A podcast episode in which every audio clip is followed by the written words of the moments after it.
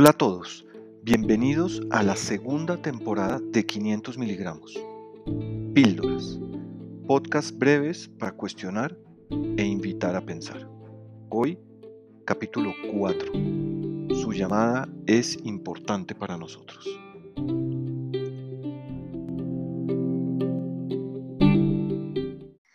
Buenas, buenas. Aquí estamos de nuevo con otro episodio de este podcast de 500 miligramos que dañará cabezas. Hoy con un podcast hiper mega rápido. Señor Saconi, por favor. Buenas, buenas. Cuente a ver de qué vamos a hablar.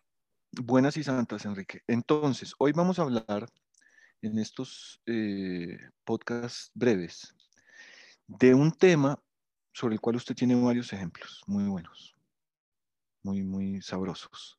Y es la llamada a servicio al cliente. Entonces, uno primero tiene que conseguir el teléfono. ¿Listo? Entonces hay que conseguir el teléfono, buscarlo. Si está en internet o no sé dónde. Es la primera cosa. Pero está bien, no pasa nada si eso, eso pasa en la vida. Uno llama. ¿Listo? Y después de que llama, ¿qué pasa? me encanta, me encanta, me encanta mente ese, ese, ese ejemplo porque eh, es una locura. De hecho, lo uso a veces en algunas conferencias, pero el caso es el siguiente. Usted llama al call center, le piden, de hecho, hace un momentico colgué, eh, estaba revisando el tema de internet y colgué con el call center. Me demoré, lo medí, casi dos minutos de llamada oprimiendo teclas. ¿Sí? Uno dice, pero solo dos minutos, ¿no? Dos minutos de llamada oprimiendo teclas antes de que me dijeran, su llamada es muy importante para nosotros. en un momento uno de nuestros agentes lo tendrá. Entonces yo, yo lo que creo y lo que, tiene, lo que yo considero que tienen que hacer las compañías es lo que hacen las compañías que hacen desarrollos para Internet, que se llaman casos de uso.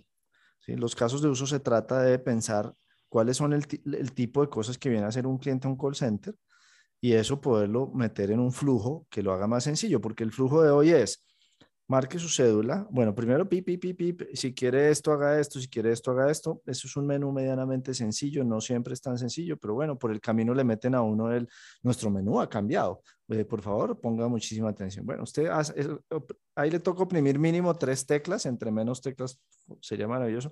Pero de ahí, hoy me pasó una cosa increíble. Es una compañía de telecomunicaciones, porque es que lo más grave de los servicios desafortunadamente están las telecomunicaciones y en la banca, ¿no? Esos son los más, ah, bueno, y en aerolíneas, en algunas, no en todas.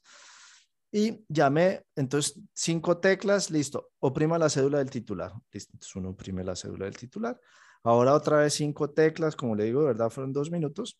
Al final me pidieron, antes de entrar, por favor, digite su número celular. Y yo digo, venga, ya puse mi cédula, estoy llamando desde ese número, ustedes deberían poder cruzar ese, porque puede ser que yo estuviera llamando desde otro, pero no, estoy llamando desde ese número. Crucen esa información y no me vuelvan a pedir el número de celular, por favor. Entonces pidieron el celular, dos minutos, arrancó, no sé qué. Eh, claro, señor Enrique, ¿en qué, eh, ¿con quién hablo? Pregunta el señor, ¿no? ¿Con quién tengo el gusto? Y yo, venga, acabo de dejar mi cédula y mi teléfono y usted todavía no me sabe quién, cómo me llamo. Ok, listo. Perfecto. Entonces, eh, con Enrique, Mauricio, ¿cómo le va? Listo. Entonces le echa uno todo el rollo, no, venga, tengo un problema de internet desde ayer y estoy llamando y no sé qué. Y viene esa eh, majestuosa pregunta que le hace uno el señor del call center que dice, ¿usted me confirma su número de cédula, por favor? No, no, es que, es que realmente... o sea, de verdad, no puede ser que me estén hablando en serio, ¿no? ¿Sabe? Yo creo que lo que pasa y lo que hay detrás de eso, Enrique, es, no todas, vamos a hacer la aclaración, no todas, pero la mayoría de las compañías tienen que dejar de ser, de las marcas, tienen que dejar de ser hipócritas y mentirosas. Punto. Es una solución muy fácil.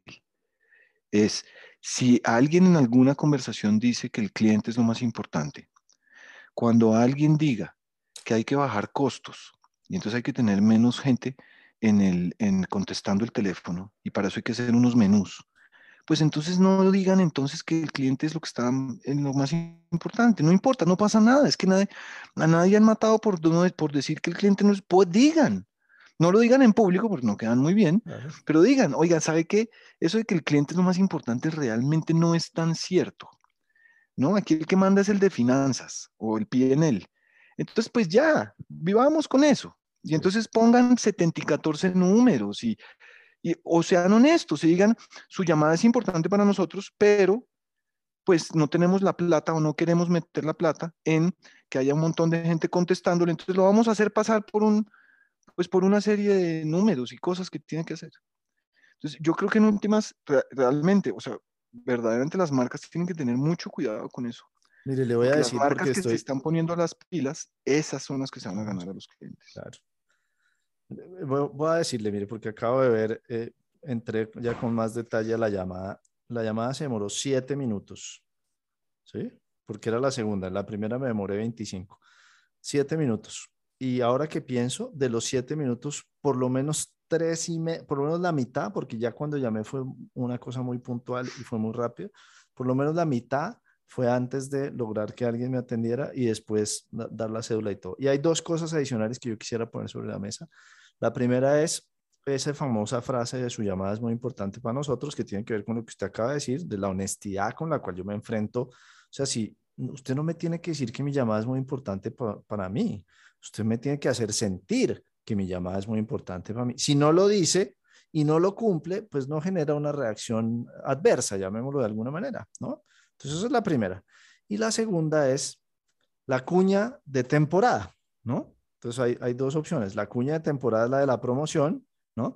Recuerda que del 20 al 23 de marzo tendrás 20, ¿no? Y eso es una cuña que dura 20 segundos y que se repite en loop los probablemente tres minutos que está uno esperando a que alguien lo atienda, ¿no? Entonces, esas dos cosas.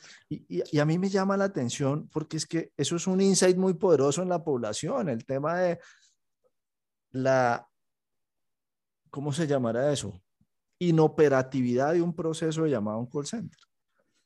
No les interesa. Pero el único que no se entera es el, el, que maneja el call center. O sea, yo de verdad no lo puedo entender. No, no les interesa el cliente. El cliente no es el centro de lo que hacen.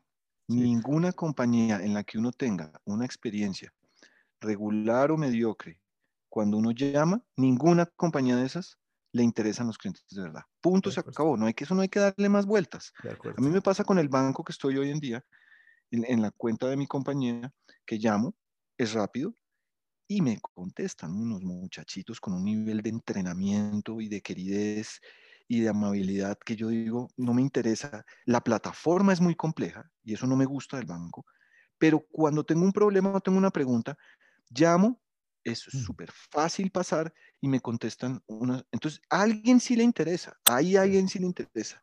Y empoderados, empoderados para ayudarle a usted a resolver. Y que saben, que saben lo que están hablando. La cereza del pastel de un caso de estos es cuando a usted, después de llevarlo en un recorrido como este, le dicen, ah, señor, una de dos opciones. Eso lo tiene que hacer a través del chat de la página y o usted tiene que ir a una sucursal. no, eso ya es la cereza máxima del pastel. Entonces yo invito a la gente, eh, bueno, no, no, yo, yo quisiera cerrar ya para, nuestro podcast rápido con, una invitación a las compañías y es que lleven un proceso de servicio al cliente a través de una plataforma como Amazon, por ejemplo, eh, que se hace además todo online, ¿no? Amazon desde Colombia, que es pues grandes ligas, eh, para que entiendan que es una compañía que realmente está orientada a servicio al cliente. Tal cual. Me hizo acordar de, los, de los bots que es ah, la versión más perversa todavía. Hola, soy Gloria. y entonces uno pregunta, tu asistente virtual. asistente virtual, y uno pregunta con escribiendo con ortografía, fijándose que el bot, como es una, un algoritmo, lo que sea, una, lo que fuera, pues que entienda, y, y, y claramente es un desastre. Yo creo, yo para mí, para mí la conclusión es, pues es que sabe qué pasa, que yo particularmente como usuario ya me cansé y, pues uno como usuario comienza a tomar decisiones, no más. Si la llamada al servicio al cliente no funciona, es porque no les interesa el cliente, punto, se acabó. Eso tiene que estar claro tanto para la empresa como para uno. Uno no se debe hacer expectativas como cliente y la empresa tiene que ser honesta y genuina en si le interesa o no le interesa. con una nota al margen, y es que en algún momento a la competencia sí le va a interesar, va a tener un fantástico servicio al cliente y los clientes van a migrar y van a perder su negocio. Tal cual, de acuerdo. Bueno, Guido, entonces cerremos con una imagen, como siempre. Para mí la imagen es, soy Gloria, tu asistente virtual.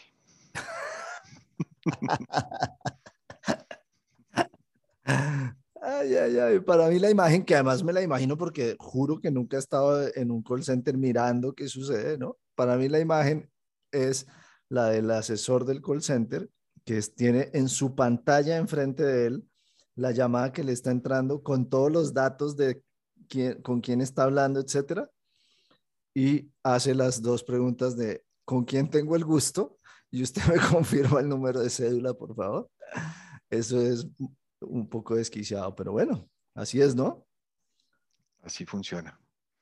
Bueno, mucho aprendizaje ahí. Además, yo creo que esta es una, sensación que, tiene todo el mundo que esté oyendo este podcast eh, y, creo que nos vamos a conectar mucho con eso. Ojalá lo termine oyendo alguien que realmente controla y dirige los procesos en un call center. Muy bien. Bueno, un abrazo. Suerte pues, chao.